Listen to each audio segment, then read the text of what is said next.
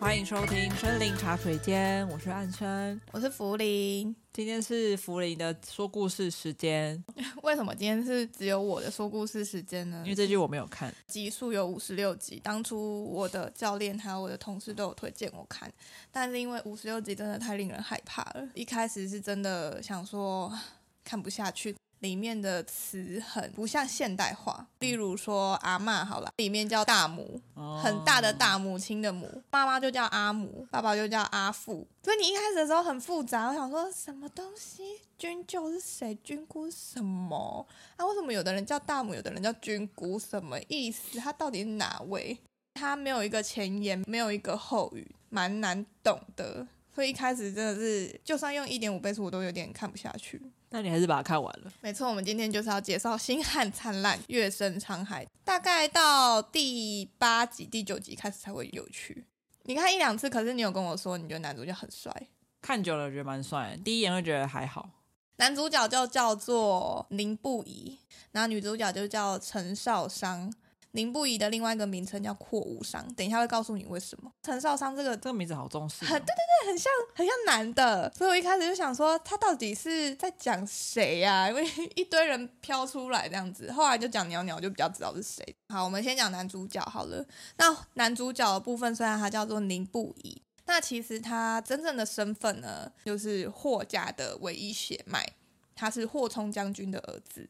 啊，为什么说他是霍家唯一的血脉？因为霍家呢，在孤城这个案子里面城破了，那他所有的家属家眷全部都在这个城市里，全家就是满门被抄，剩下他一个儿子，就叫霍无伤。孤城一案呢，也就是宁不疑、霍无伤很重要，压在他心里面唯一要完成的事情，就是他需要报仇。那他再去报仇，他去查这个案子的时候，这个案子主要就是有三个原因让这个城直接破掉。第一个呢，就是援军迟到了。那援军迟到的始作俑者是小月侯，他是故意去拖了援军，因为他想说，呃，霍冲将军很厉害，就算援军迟到的话，也不至于会破城吧？他是这样子想的。那他本身其实没有要去对霍冲霍冲将军造成一个背叛，他只是。以自己私自的利益，想要让援军迟到。援军迟到的时候，他原本估计说是不会城破，那为什么城还是破了呢？是有军血军械 替换。雍王他把很好很好的那些军械换成很烂的军械，嗯，所以打一打的时候刀会破掉，器械很容易坏掉。那雍王他会换军械，主要是因为他想要赚钱。最惨的一点就是有背叛，有内应，就叫做宁义。林毅呢，就是林不疑的姑丈，呃，霍通将军妹妹的老公。他当时就是直接问霍通将军说：“我们现在的状况很惨，你要不要我们投靠敌军好了？”那霍通将军就说：“不要再让我听到第二次，不然我就把你杀了。”然后林毅就把他杀了。当时霍冲将军的儿子霍无伤跟林毅的儿子长很像，甚至林毅自己都认不得。那姑姑为了要求生存，只好把林不疑当做是自己的儿子。就叫他认宁毅为他的爸爸。那真正的宁毅的儿子在哪里？被宁毅杀死了。嗯，因为宁毅以为那个小孩子是霍冲将军的儿子霍无伤。哦，嗯，就是后来他有知道他杀错人吗？有最后最后的时候，最后才知道。对，因为宁不疑有报仇啊。哦，所以他在前面他都以为他都以为他是他儿子，然后想说，为什么你一直对我这么没有礼貌？后来的时候，因为他就是直接去看宁毅这个表面上大家以为的爸爸的时候，宁毅就还有跟他讲说杀父是不对的。他说：“我爸爸早就在几年前的孤城一案被你杀死了，你的儿子是被你自己亲手杀死的，所以是宁毅把他儿子杀死，然后还把头砍下来放在城门上。”好蠢哦，很蠢啊，甚至认不得自己的小孩，很扯哎。所以他后面才知道说，他把自己儿子杀掉，让他挂在上面。对，然后同时他就也被杀了。哦，嗯，这三件事情造成孤城之后呢，霍家满门全死，只剩下霍君华跟霍无伤。霍君华就是宁毅的老婆，一疯一小。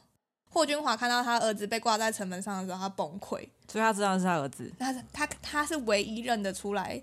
两个小孩子不同的那一个人，那她没有跟她老公说你杀错人吗？没有啊，好奇怪哦。因为当时霍君华跟霍无伤就藏在外面很久。霍君华的想法应该是，如果被他知道霍无伤是霍家唯一的小孩的话，那宁毅应该会把霍无伤给杀了。一定会啊。对啊，所以他们就是宁愿在外面晃晃晃，也不太想要回城市，因为回城市很恐怖。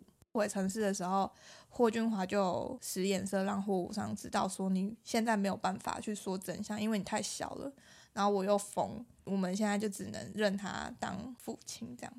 姑姑看着他一眼，大概就懂了。哦、嗯，就说我叫做宁不疑。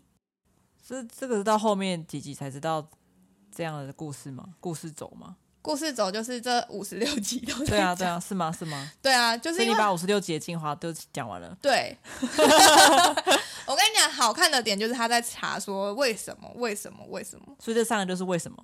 对，这三个是我自己统整下来为什么的原因。不然的话，其实你一开始进去看，你没有看小说的时候，你真的看不懂。想说为什么我突然在那边找军械换什么的。对，然后哎，怎么又讲到援军？然后这些人到底是谁？你看，像刚刚讲小月侯啊、雍王这些，没有介绍他是谁的时候，你真的不知道他怎么样。然后甚至他的小孩也会有影响整件事情，这就是好看的点，就是他很像是推理案吧。你要一直去看他怎么去查。然后男主角很聪明，他会用很多很多的你看起来没有关联的事情，背后他都有关联。女主角相对比较单纯一点。没有，他后面会合在一起，是不是？他们有 happy ending，只是说他们的家族没有互相牵连。所以他是两个不同的家族，然后相爱的故事。女主角的家庭其实没有被牵涉到孤城一样。哦哦，好。对，所以就是很单纯，没有那么虐。陈少商是武将陈氏的女儿，她上面有三个哥哥，跟第三个哥哥是龙凤胎，所以一个叫少公，一个叫少商。公是宫殿的宫。他是很会数理，然后很会做建筑，他还有去做一些什么榨甘蔗汁，然后弄糖还是什么，就是他很聪明。爸妈因为是武将的关系，当初生下他的时候就赶着要去打仗，阿嬷就一直在吵说：“你们这胎一定要留下来给我，不然的话我会有结束。”妈妈没办法，当时就是一直要叫他们出征了，时间也很紧迫，所以他们那时候龙凤海他就选择留下女儿。爸妈的想法是想说，像我们都是要去出征的，可能在外面比较辛苦一点，那女儿留下来的话也比较好，就不用跟我们一样在外面这样子很危险。但是因为女儿被留下来，她当时就会觉得说，是不是因为重男轻女？阿嬷跟二伯母对她也不好，很少给她吃饭，欺负她，不让她念书。给她不好的书本、一些用品，就让她很惨。她就一直觉得说，如果爸妈回来的话，会不会比较好？他为什么要这样对他？我觉得小对戏里面没有特别解释为什么他的阿嬷跟二伯母对他这么糟，但是我猜小说里面应该有解释。他是让男主角活过来的那个人哦，对，因为男主角原本血液里面、心里面都在想着我要报仇啊。他为什么会喜欢他？男生有一天就看着女生在街道上孤零零的，就这样 就一见钟情了。对对对，那这个女生她有趣的点是因为男生他查案的过程中真的是太太深，然后太阴暗，你会看到他很多黑暗面。可是陈少昌他的戏很多都是蛮有趣的。第一个就是他妈妈回来了，我一开始会看不下去，就是因为他妈妈回来的时候对他非常非常的严格。他妈妈毕竟是军人嘛。他看得出来，他有一些小把戏。你知道，小朋友就是会有一些小聪明，但他就看得出来他女儿在干嘛。他就会觉得他女儿非常的顽劣，个性很糟，因为他都没有办法好好教他。他的阿嬷跟他的二伯母也都没有好好教他，他很后悔这件事，所以他一回来他就想要马上把他教好。陈少商就是一个很自由个性的人，他只要忤逆他妈妈的时候，他妈妈就会说：“我要杖罚你。”那杖罚是很严重的。所以他那一次就是真的被弄得很受伤，他就觉得他不想再接受他妈妈了。他妈妈就说：“好，这么性格这么顽劣的话，那你就跟你的三伯跟你三伯母去吧，我没有办法教你。”他就跟着去了。那那时候他就第一次遇到他的喜欢的人，就叫做楼瑶。他三段姻缘全部都是退婚 收尾。我先跟你讲他的感情史，就是这种悲伤。那第二次的话呢，就是宁不疑。是宁不疑先喜欢上陈少商，然后直接在皇上面前求亲的。那那当时陈少商也有点傻眼，但是最后感情就是越相处越融洽，就变得是很爱很爱对方。宁不疑当时的状况是，他的这个姑姑死了，然后姑姑最后一句话就是跟他讲说：“你记得一定要报仇。”他当下手上的县民也死了，所以他没有办法去找到他姑丈的一些痕迹。再加上他从六岁到二十一岁吧，这几年间他的姑丈也不是白活的，他就是一直消灭证据，消灭证据，然后把一些亲信都杀掉。所以宁不疑本身就已经很难抓到证据了。他就疯掉，他就直接说：“我不管了。”虽然两天后他要澄清，但是他还是选择去报仇。报仇的当下，其实陈少商那时候就有一直问他说：“你是不是有事情没有跟我讲？”然后宁不疑都说没有没有，他就决定要自己做这件事情，他不想要去牵扯到陈家。陈少商当时就觉得说：“你是不是想要背叛我？是不是没有想要跟我商量这整件事情？你只是想要把我丢下，对不对？”但很常会有这种。状况嘛，就是情侣之间有人要去做一些不好的事情的时候，都会怕牵连到对方，然后就会不会说。但陈少商的个性是他从小就被他的爸妈抛弃了，所以他没有办法再接受再被抛弃这件事情。当时就跟他讲说，如果你决定要抛弃我的话，那就没有办法，我没有办法再原谅你了。即便后来皇上认为你杀了这个宁毅是还蛮情有可原的事情，愿意原谅他，也不追究这件事。事情的，但是女生还是没有办法接受，所以这次又没有办法在一起。第三个就是袁善见，袁善见稍微更再更单纯一点，就原本就很喜欢陈少商，但是他嘴巴就是比较尖一点。宁不疑在报仇之后去了边疆地区五年，这五年都是袁善见跟陈少商在一起，就只是陪在他身边。陈少商有考虑要跟他定亲，然后也现在在小说中好像也定亲了。但最后呢，因为货物上回来了，哦，对，所以袁善健跟陈少商还是退婚的。讲完是这么多复杂的故事，不知道大家会不会觉得这部戏有够复杂？蛮复杂的，对我来说。这部戏里面，我觉得主要有三个点，我觉得可以推荐给大家。第一个就是教育的部分。古代的话，很常是你一个人做错事，你全家都有事，你懂吗？你爸妈怎么样怎么样啊？你爸妈不在，所以你爸你本来就是一个没有人教的小孩，类似这样子，或者是你今天有爸妈，但是你今天做不好事情的时候，也会说哦，你是谁谁谁家的小孩。比如说他们有武将跟文将嘛，他们会觉得文书的文将比较有才学气质，武将的小孩呢就比较粗俗一点，所以他们就会说哦，你。因为你是武将的小孩，所以你很粗俗，活该。本来就是这样子，很莫名其妙的东西，都是当下当代的那种以偏概全的讲法和思维。可是也可以从里面看到的事情是，父母在教育方面很重要，教好你的小孩，你的小孩才不会出去害人。里面有一些像刚刚说孤城的三大原因里面。有一些人就是真的小孩没有教好，然后跑出来害人。比如说雍王的儿子萧世子，大家真的会去批判你的父母，因为你而去批判你的父母。女主角的妈妈虽然说呃用很严格的方式去教育她的小孩，可是她最终的原因其实也是她很担心她的小孩今天会在这个社会上没有办法好好生存的，因为会一直去听到那些很不好的话。可是他妈妈最后是有说他错了，他对不起。我觉得很少有人在自己的家庭里面可以得到父母的一句对不起吧。第二个的话呢，就是恋爱和婚姻是两件不同的事情。那这个这个大家都知道吧？在以前的话，定亲之后你可以卿卿我我，可是定亲之前男女授受不亲啊。所以他们真正的恋爱其实是定亲之后才开始。但定亲过没多久，可能就要结婚了。那想当然，他们去思考的东西就不同。像陈少商的话，他就会觉得宁不疑每天都不告他不告诉他这些事情，那我们要怎么样成为夫妻，成为睡在旁边的人？然后宁不疑也会觉得陈少商很多事情都很独立，因为他本来从小到大就是一个人，所以他都不会觉得说他有东西要讲，有事情要报备，有点类似像我，就是我可能自己一个人可以完成很多事情，那我没有想到。我要报备，对宁不疑来讲，就会觉得说你不是只有你一个人而已，你现在是两个人，所以他们会为了这件事情吵架。那这个就会延伸到就是你信不信任对方，以及你有没有讨论跟商量。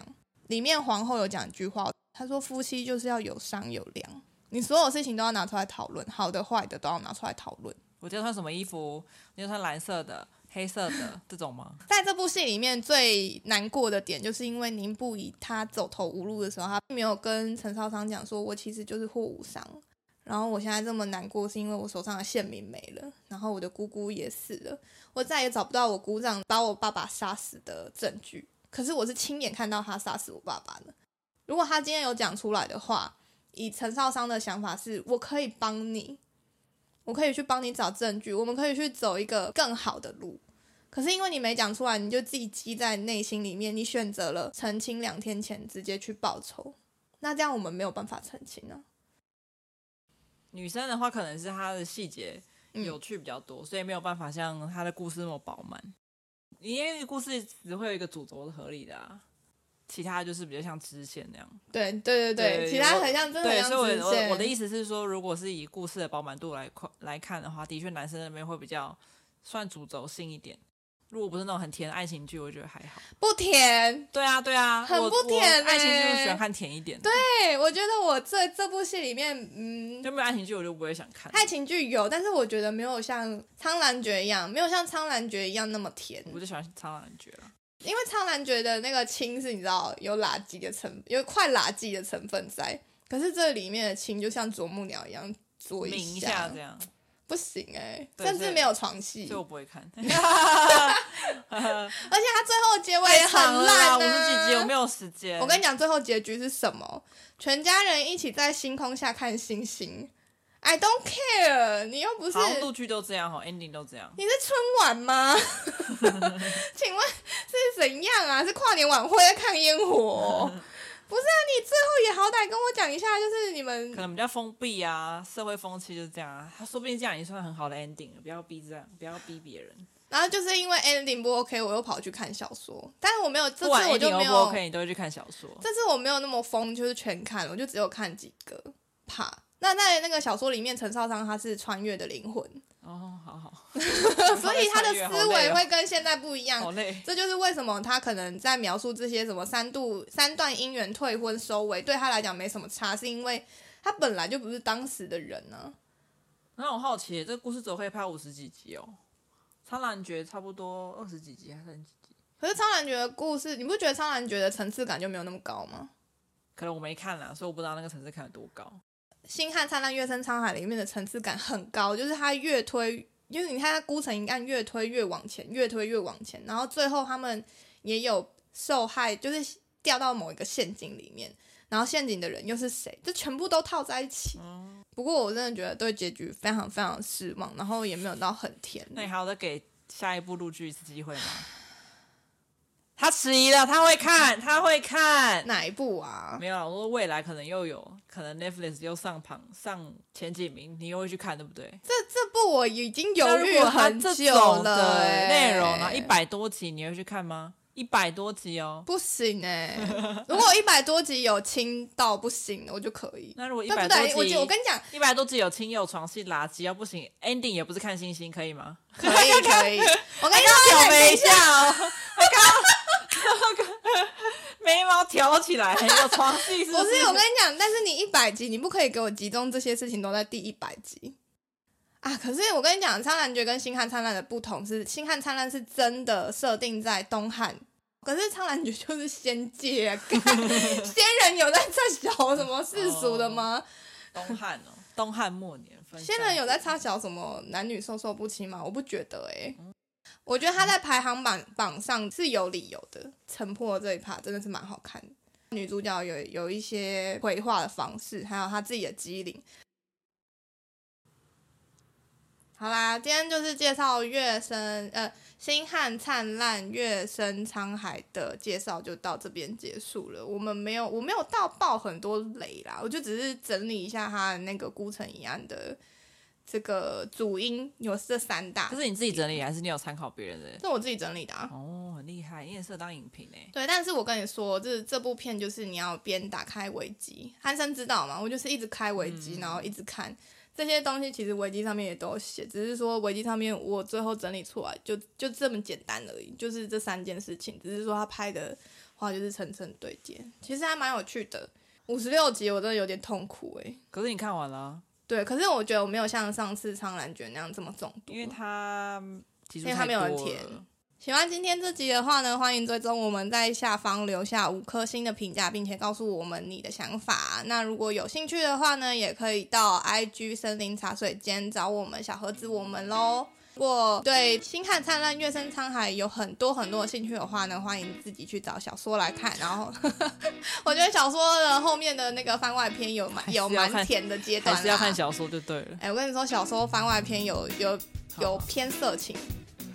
对，但就只有一个吧，一个对，就是纯文字画面的，没有办法，大陆系比较保守。好啦，拜拜，拜拜。